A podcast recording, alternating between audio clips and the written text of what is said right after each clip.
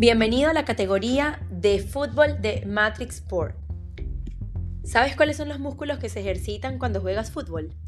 ¿Cuáles son los más exigidos en esta actividad? Veremos el fútbol como ejercicio. A continuación encontrarás la lista de los músculos que se ejercitan durante el fútbol.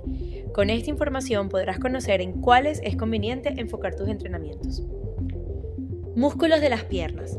Los músculos de las piernas son los más demandados en este deporte.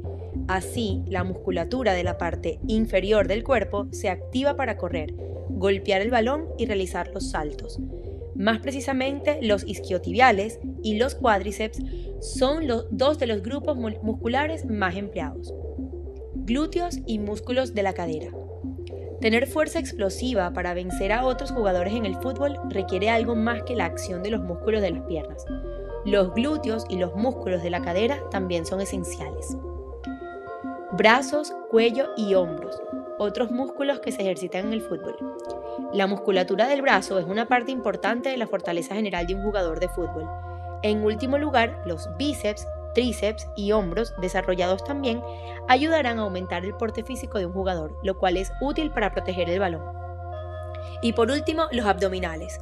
Aunque resulte complicado de creer, los abdominales son uno de los músculos más empleados en este deporte. De hecho, todos los movimientos en el fútbol requieren el compromiso de tus músculos abdominales, oblicuos e incluso de la parte baja de la espalda.